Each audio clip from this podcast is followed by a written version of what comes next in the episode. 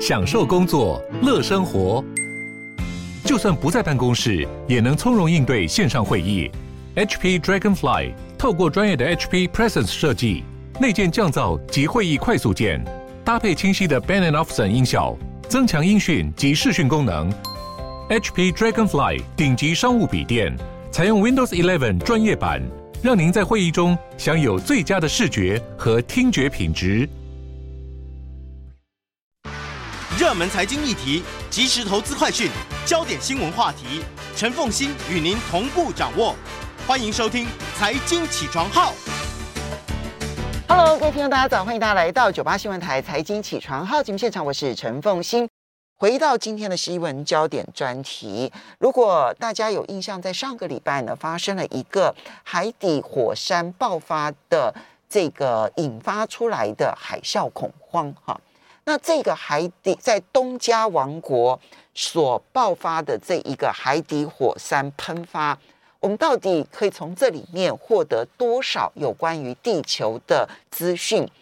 今天我邀请到专家了哈，那么科普作家也是他们成立的这一个网站哈，叫做震识，震是地震的震，识是尝试知识的识，震识。顾名思义，就是一些有关于地震的知识，那一些你想知道的地震的事，哈的副总编辑、科普作家，那么潘昌志，Hello，昌志早，嗨，风清早，各位听众朋友大家早，也非常欢迎 YouTube 的朋友们一起来收看直播，哈、嗯，我们从这里面去理解，当然也就更理解台湾可能所处的一个这个地理的环境。首先，我们先来讲说，为什么会有这个火山爆发？这个火山爆发到底造成了哪些影响？我们从这件事情开始说起。嗯，那我们其实，在地球科学上面，我们知道的是，东加这边其实它是全世界数一数二快的隐没带。其实我们台湾或者是日本，大家应该也很熟悉，就是两个板块的交界处嘛。对。那交界交界处的地方就会有一些隐没，就是一个板块跑到另外一个板块下面去。菲律宾板块跟太平洋板块。欧欧亚欧亚板块。对，对这两个板块呢，在台湾的话是呃菲律宾板块隐没下去的。那就可以知道说，哦，这隐板块的隐没作用呢，就会常常有地震啊，有火山呐、啊。那其实，在东加那边是全世界算是数一数二，就几几乎是最多的，比台湾啊、日本都多很多。对对对，在隐没带的部分，那除尼莫带除了会有地震以外，就还会有火山。嗯，对。那我们连到台湾，大家来想，就是台湾有大同火山，台湾有龟山岛，嗯、但是在东加的话，它其实的火山是更加火药的。嗯，那在这一次的火山名字叫轰轰嘎通嘎轰嘎哈派的这个火山，对，对，有点难念。轰嘎轰嘎轰阿帕，阿派。对，那这个火山呢、啊，它是在好像在二零在一。在二零一四年，其实有喷发。那在在近年来，其实都有一些喷发的。它的活动好频繁哦。对，那它前前面的喷发其实长出了小岛。嗯。那这一次的喷发是把那个小岛又几乎炸掉了。哦，真的。对，它是两个岛组成的，那两个岛几乎在这次都被炸光光了。嗯，对，那也就是说，这火山有一定的规模。那有一些报道会写说，这是呃三十年来最大的一个火山。对，那我们可以想象说，在上一次比较大的火山就是在三十年前了，在菲律宾的皮纳图波火山。嗯，那这个火山呢，它其实因为喷发的规模很大，那可能就会让海底就因为它在海底啦。那海底就会造成一些扰动啊，或者是山崩啊。嗯、那这种情况下就有可能会引发海啸的现象。通常来讲，会出现海啸，除了呃火山爆发一定会造成海啸吗？那、嗯、呃除了火山爆发，海底的火山爆发之外，还有哪些因素可能会造成海啸？对，刚刚凤信有讲到，火山爆发通常会发生在海底的时候，比较容易会造成海啸，因为在陆地面上的时候，只要它没有。一些崩落物到海里面，其实不太会发生。所以，如果是陆地上的火山爆发，不一定造成海啸。对，那但海底的火山爆发一定会吗？嗯，要算蛮大的火山才有办才有办法造成火海啸。嗯、那除了它的规模很大，那还要它让对海底造成很大的变化。嗯，对，它的地形突然有很大的变化，才会有造成海啸的现象。嗯，那除了火山爆发之外，还有哪些原因会造成？海啸，嗯，大家可能比较熟知的原因，大概就是像地震，对，就是像日本的三一一地震嘛，然后或者是二零零四年苏门答腊的南南亚的海啸的大地震，那这两个地震规模都到九以上，嗯，好，一个九点零，一个九点四，那这其实就是算是非常非常大的地震，然后如果发生在海底的话，就会造成海啸的现象。嗯，我们其实很熟悉的都是这一种，就是你看到中央气象局，台湾每一次发生地震，然后就会说是什么，嗯，这个，嗯，这个菲律宾板块啦，或者欧亚板块啦，然后呢出现了隐没啊的现象，所以发生了地震。所以大部分地震引发的海啸也是这一类的吗？对，也是这一类的。那大概如果啊，在那个以地震来引发的话，通常都会。八规模到八以上，大家才会觉得是一个比较大的海啸。嗯，那其实，在太平洋有一个叫太平洋海啸中心，那它会监测整个太平洋附近的一些地震。位于哪里啊？它在夏威夷。OK，对，在那个海那个太平洋的几乎正中央。那会成立这个中心，就是因为夏威夷曾经就是遇到像智利啊，或者是一些地方的大地震。哦，产生的海啸给侵袭了，那后，后来就成立这个中心，然后它会有一些呃海洋海洋上的浮标去观测海啸。那另外一个就是靠地震，嗯，对，那地震如果发生到很大的话，它就会发布海啸警报，而且它是发布给太平洋沿岸，就包括我们也会收到它的一些电报。太平洋的西岸就在亚洲这一带，对不对？一直到南太平洋这里。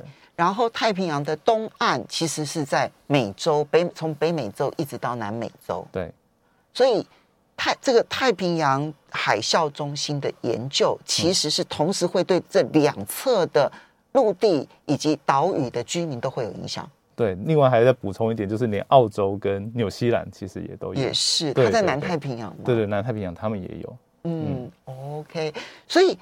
太平洋的海啸活动，或者是说我们讲说，不管是地底的海山海呃火这个这个火山活动，嗯，或者是这种隐没带所产生的地震活动，板块移动所产生的地震活动，嗯，产生的海啸很频繁吗？嗯、呃，大概就是会有。每几年或十几年会出现一次，像我们可以看比较近的，就是二零零四年、二零一一年都有发生这种超大型的海啸。嗯，那在过去其实更早，大概一九一九八几年或者是一九六四、一九六零年、一九六零年，在智利也发生过一个大海啸，大概就是二十年左右，大家可以想象这个这种规模，就是它等于跟大地很大很大的地震发生的规模是很。的频率是很接近的哦，平均对不对？历史记录来讲，接近二十年。对，但是如果你缩小到各个区域，像在台湾呢，就嗯没有那么，就是在频率再低一点点哦。对，所以你是把整个太平洋拿来看的话，嗯，二十年你不知道它发生在哪里。对对对，问题出在你。对，就十几二十年可能就会来一次。好，我们所以所以它算不算罕见？这一次的这个地底爆发？这个呃，这个火地底的海底的这个火山爆发，算不算罕见？应该说，我们可以讨论一下，它有有什么现象是罕见的？好对，像譬如说，像这次有一些罕见的现象，嗯、像是呃，我们的全球大气的那个都被它扰动，它产生的像爆炸一样的冲击波，就是我们在电影上面常常看到一些爆炸的画面，它就会震碎玻璃啊，或者是。让你的摄影机摇晃啊，这种情况其实在这次有发生类似，它就在对于大气产生一个压力。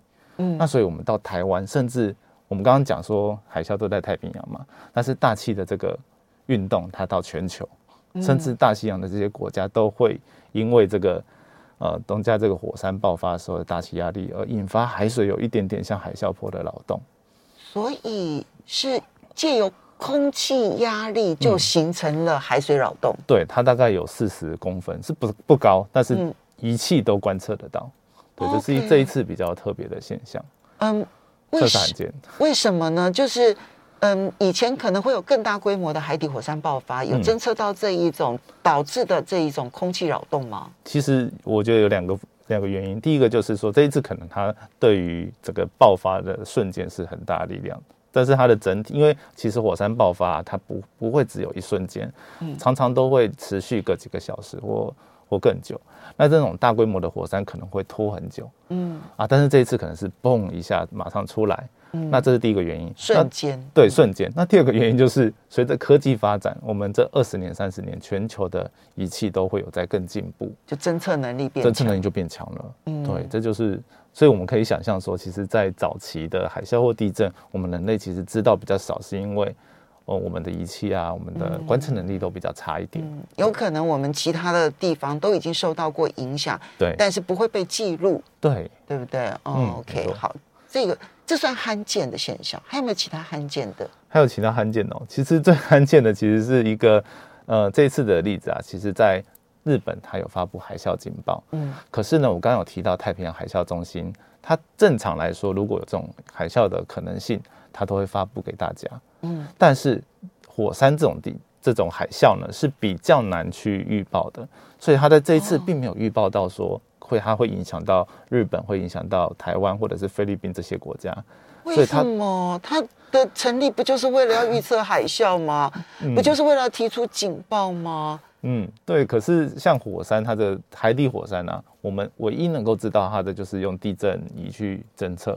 但是当地震仪侦测它觉得它好像不够大的时候，它就不会把它判，我们科学家就不会把它判断成海啸，就过去的经验了。嗯、但这次也是给科学家一个经验，说哦，不是只有会产生地震波比较明显这种火山，它才会有海啸。嗯，哦，有些时候是可能它我们要用更多的观察资料去去观测才会知道。这样说起来，嗯、其实我们现在的海啸的预测上面，可能对于传统的地震，它所形成的海啸预测很精准。对，但是这种火山爆发型所产生的地动而出现的海啸，嗯，看起来现在的预测能力还很差了，就是比较难。好，所以我们稍微休息一下。这个当然，对于这种台湾经常有火山活动啊，或者是这个呃这个这个板块移动这些事情的地方，要特别小心了。马上回。欢迎大家回到九八新闻台财经起床号节目现场，我是陈凤欣，在我们现场的呢是地震专家、科普作家潘昌志，他跟几位志同好呃好友呢，也成立了一个在脸书上面的粉丝页，然后呢还有部落格，叫做正视。我欢迎大家呢，我觉得鼓励大家有机会的话，就在脸书或者是去寻找这一个部落格，地震的震，知识的识。然后呢，它的小标题是那些你想知道的正事，地震的事。哈，那这个对于台湾其实多增加有关于地震啦、海啸啦，或者是火山啦，不管是陆地上的或者是海底下的这一些火山的知识，其实都会有很大的帮助。要非常谢谢潘昌志啊，年轻人真棒的。没有，因为我们的网站其实还有像我跟另外一个是。其实我们另外一个总编辑叫做马国凤教授，那他是台湾地震界的一个重要人物。我在想说，你们应该是在马国凤教授的带领之下。对对对，所以有时候大家如果在上面问问题，说不定会得到教授的回应都有可能。对，我也访问过马国凤马教授，其实印象很深刻的。嗯嗯。好，那嗯，接着昌志，我们就要来谈刚刚讲了，其实夏威夷这边是设有太平洋海啸中心。对。但是这一次呢，太平洋海啸中心其实没有发布海啸警报。应该说，它发布了就是某些地方的海啸警报，但是没有发布到日本啊，或者是台湾。但日本却发布了海啸警报。没错，大概这个地震发生的时间是台湾时间，大概是十五号的中午。那到了晚上凌晨的时候，其实接近凌晨的时候，日本先发布了说有海啸警报。那它的发海啸警报是主要。我们猜可能它会发布的原因，是因为他们有小笠原群岛是在太平洋上面比较远的地方，那边先观测到了一些海啸波。对，我们海上是可以放浮标，那放了浮标之后，就可以知道说它的起位置的起伏，可以知道说有没有海啸波来临。嗯，因为海啸波长得跟海浪是不一样的。OK，对，所以可以透过海啸呃海啸浮标来去知道。那可能日本去侦测到之后，他们就觉得说，哦，那我们要针对比较国土的部分也发布海啸警报，像冲绳啊、本州各岛这些地方。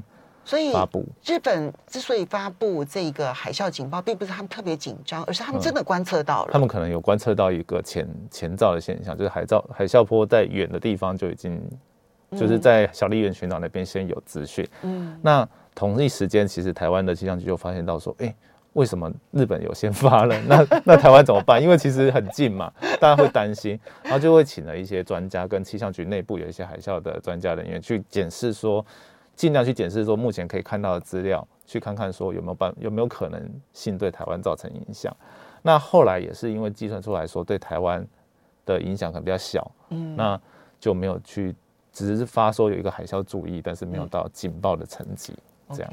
所以这样听起来的话呢，观测海啸的方法到底是什么？嗯，嗯，那就是海面上放浮标吗？其实有两种，一种是在海面上，就是放一种浮标，那浮标它会接呃侦测这个海水水位的变化。嗯，那另外一种是到海底底下，它一样也是呃放一个装置。嗯，然后海水海水如果有高低变化的时候，其实水压可以量得出来。哦有道理，对，那它就可以利用这个东西。我们其实，在比较东部的外海有放一些，那甚至另外现在新的有一种海缆的地震仪，就是用缆线去、嗯、去延伸到海底里面。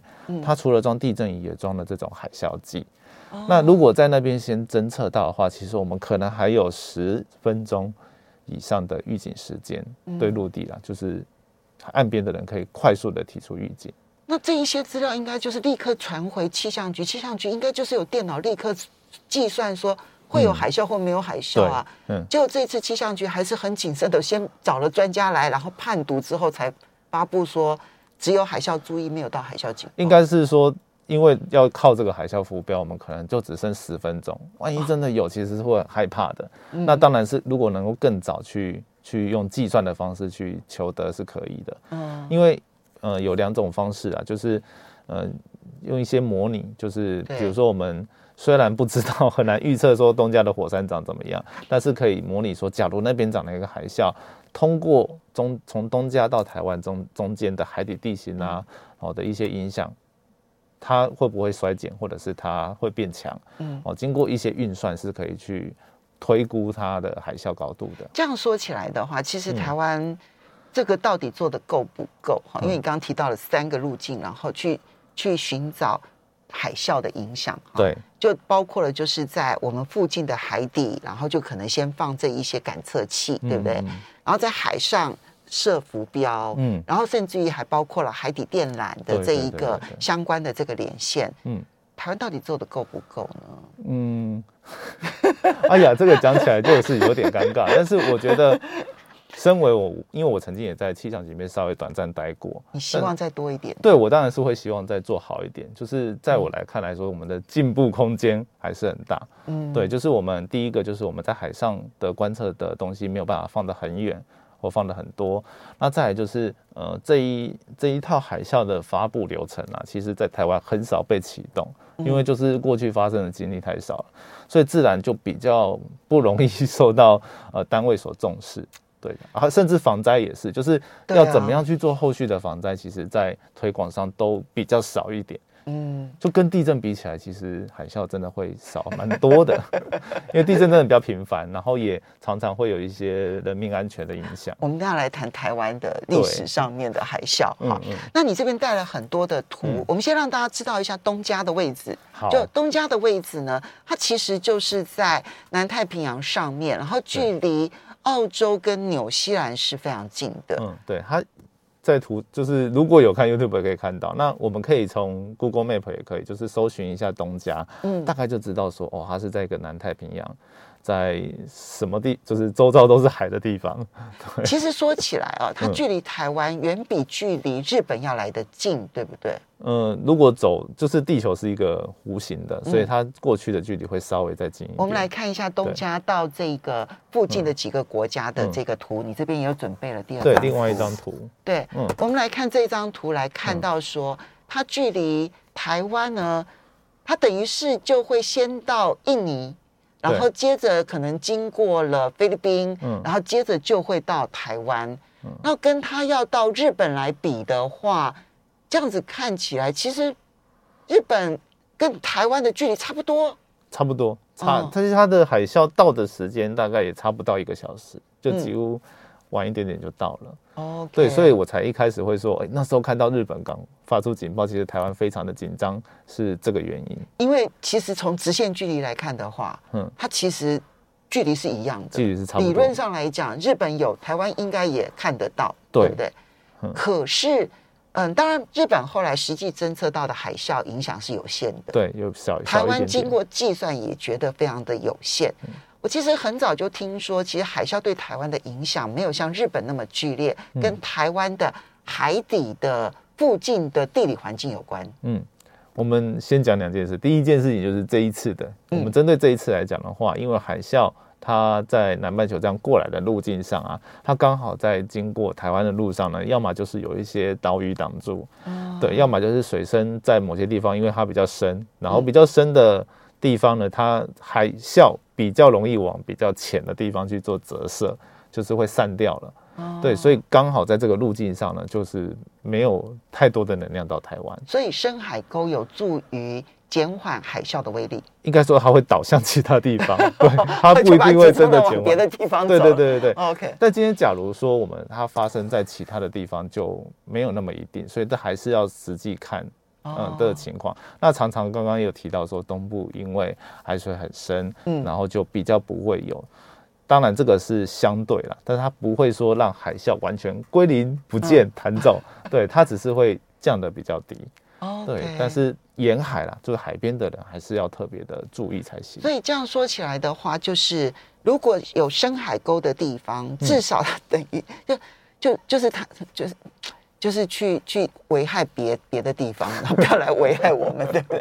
有一点这样的味道在吗？就是在这一次的话，它刚好沿着这个马里亚纳海沟，嗯，这个这个附近啊，这附近，嗯、对。所以我刚刚看到你这个图里头啊，嗯、其实呢，它从 YouTube 上面可以看得清楚啊，嗯、那个深蓝色的地方表示它这个海，这个这个这个这个呃海海水的深度比较深，深对，对不对？所以它这个一路走过来，其实经过很多的深海沟的地方，嗯。对，所以它被分散了。对，然后它经过了像是马尼哈拉海沟那边，它其实除了海沟以外，有一些高出来的地形，它会把它带走，就有点像带走一样。哦、对所以大部分能量其实往日本比较多，所以他们也会比较紧张，是也是很合理的。哦，那只是在计算上，当然就是我刚刚说到会有误差，嗯、所以就跟想象中没那么大。嗯、但是你单纯的把日本啊、台湾拿来比较，哦，他们还是。稍微大一些，OK，该紧张也是很正常的。好，对，所以呢，这个呢是为什么这一次日本很紧张，台湾也跟着紧张的原因，嗯、因为距离类似，嗯，但是呢，日本的影响很小，嗯，因为这个计算本来就有它的困难性，对，然后台湾从一开始计算就觉得几乎没有影响，这跟我们的周遭的海底的环境有很大的关系，对，没错。那接下来我们就来谈历史上面的台湾海啸，这样从历史上面的台湾海啸，然后再看这一次的经验，我们有什么地方可能要小心注意的？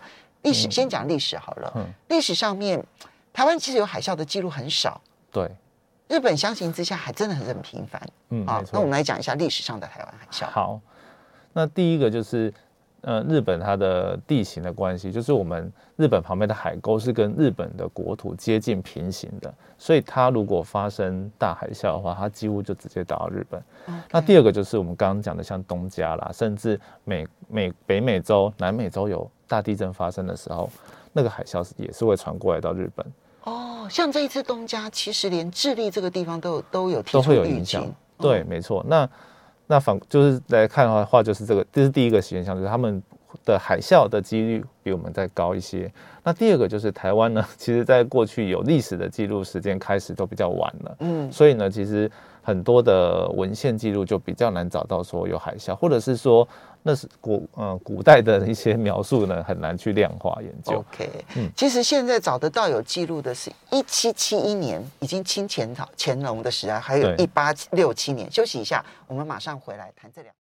欢迎大家回到九八新闻台财经起床号节目现场，我是陈凤欣。今天呢，我们先从东家的海底火山喷发呢来看。呃，全世界海啸这件事情，当然它其实只是形成海啸的原因之一。嗯，其实这种板块移动所形成的这个地震呢，还是最主要的原因。而且地底上面的这个板块移动呢，它所引发的海啸，现在看起来威力更强，但更容易预测，但更容易预测。可是海底火山爆发，目前看起来，它虽然不见得会造成很大的海啸。可是它几乎难以预测，因为目前为止资料太有限，没办法好好计算，对不对？而且形态太多元了。对，然后观察的观测的能力也有极限。对，所以呢，我们要学会这个海啸这件事情，恐怕还有很多长很长一条路要走呢。我们来观测一下台湾历史上的海啸。好，有记录的时间就已经很短了。对，啊。最早的记录是一七七一年，还不是因为台湾有记录，没错，是因为琉球有记录。对，在日本琉球那边石垣岛附近、宫古岛附近的八重山，嗯，那边有发生过一次很大的地震，在一七七一年的时候，那在当地其实就有一些记录了，而且而且当地那时候还有海啸石，海啸石呢是很大很大的石头，那为什么会叫海啸石？就是我们确定它是什么珊瑚啊，是海底来的。然后它又不太可能是台风等级可以打上来的，OK，对，它的大小又非常大，然后形状也非常的就是不不是很规则啦，嗯，对，它才它要有那种海啸那种超大的海水才有办法带上来，所以确定它是海啸带来的，对，几乎都可以确定的，嗯，对，就是唯一的解释就是海啸了，嗯，那当。这种情况发生的时候，其实那时候有呃八重山地震有些记录，就说哎海啸它的朔上高，就是它到了陆地上往高处爬爬爬爬爬，最高的时候大概可以到将近八十公尺。八十公尺，就是一个小山可能就都被它淹到了。八八十公尺的话，那是二十几层楼哎。对，很高啊。哦，对，那它发生要发生这么大的一个海啸，它必须要有很大的地震。嗯、那有很大的地震，它同时。呃，琉球离台湾那么近哦，它对台湾一定会造成一定的影响。所以理论上来讲，它对台湾应该影响也很大。可是为什么台湾的历史上面其实是没有记录的？当时琉球还把它叫做乾隆乾隆大海啸。嗯，对 对，因为他那时候是清朝乾隆的藩属国，没错，所以他称之为乾隆大海啸。嗯，那时候其实台湾也是乾隆乾隆时期啊。对，没错。可是我们完全没有记录。对，那后来我去查了一下，我发现到说哦，原来在。呃，这个海啸是发生在一七七一年，但是呢，原来在一七八七年，就是过了好几年之后，其实才有人到东部去开垦，哦、所以整个宜兰花莲台东都那时候是呃原住民啊，就是原始。哦，宜兰当时南洋平原的开垦无沙，其实是一七八七年才去的。对，一七八七年才到。哦、对，那所以这个海啸其实比他再早了几年。嗯，那所以可能就算有，他也不就刚好错过了，就不会知道。所以，也许到原住民部落，也许可能会有一些口述历史，但是就是很久远了，传远下传祖先传来的祖灵传传下来的这一些这些口述资料，但不太可能会有文字资料。对，不太可能。那目前也是也还没有找到。对，但是就是我刚刚讲的，就是从呃琉球那个那边的状况，我们现在可以重建了。那重建之后。把它模拟之后，就发现到说，这个海啸对台湾确实东部都还是会造成一定的影响。那我们能够找得到地质上面的证据来证明一七七一年的海啸吗？其实没办法证明有那一次一七七一年的海啸，但是我们在屏东，像九鹏，就是屏东偏东边的那一侧，嗯、它可以看到一些像海啸石的东西。OK，对，那经过定年，其实其实在科学上研究会有一些误差啦，所以就。不确定它到底是一七七一年那一次还是其他次，但总之呢，就是有海啸石在那边，是告诉我们说啊，还是有一定机会的。这一点是真的，就是因为你、嗯、你根本没办法去侦测它是什么时候打上来的，对这个预估其实是到目前为止技术上面还很难，对不对？对对对对对。好，这是一七七一年，还有一次是一一八六七年清同治时期了。对，那时候的记录就比较多，而且它发生的地点是在金山。呃，基隆那一带哦，那就是有发生过大地震。嗯、那目前推的大地震就是比较像是断层类型的。嗯，那它的海啸的影响大概就是在北台湾那那一带的附近。嗯，对。那大概呃，目前的历史记载看到的历史记载是大约有几百人的死亡。嗯，对，这是。然后同时也有记录到说，哦，有地震、地大动、地摇，嗯，然后跟后来海水突然涨起来，嗯的这种现象。那它那个整个的海啸的高度有多高？有记录吗？就是它上面就写丈余啊，但是就没有办法说，哎、欸，很精确的知道，就是可能是几丈的高度。那那可能就可以想象说，它是已经比人都还高的程度了。它那时候的一丈大概是三公尺多。对，那就是有一定高度一层一层楼以上的高度。对，那就是很对他们来，就是对当地的人哦就记载的话，它是很明显的高度。所以一八六七年之后，理论上来讲，有海啸应该都有被记录了。照理说应该很有用。那一八六七年之后还有海啸吗？就是没有太大的记录。那一八六七年到现在都已经快快一百五十年了。对对对对对。哦。对，所以其实台湾当然就是海啸的频率低了一点，所以大家对于海啸的认识比较少。当然要去防灾，就可能就会比较怎么讲，不知道怎么做。嗯。对。好，所以我们接下来其实就要问的是，那有哪一些防灾工作？其实你们去研究全台湾的各地的地质地形，嗯、那一定就有一些地方你们判断它。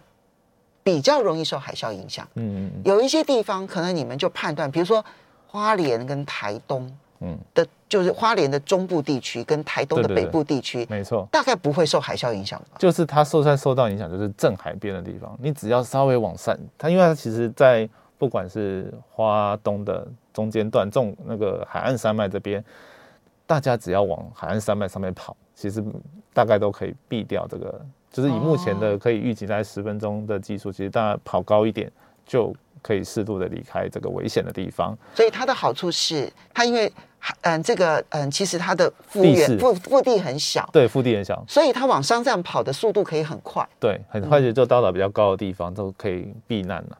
嗯，对。那再来就是刚刚有讲到说比较平的地方就会。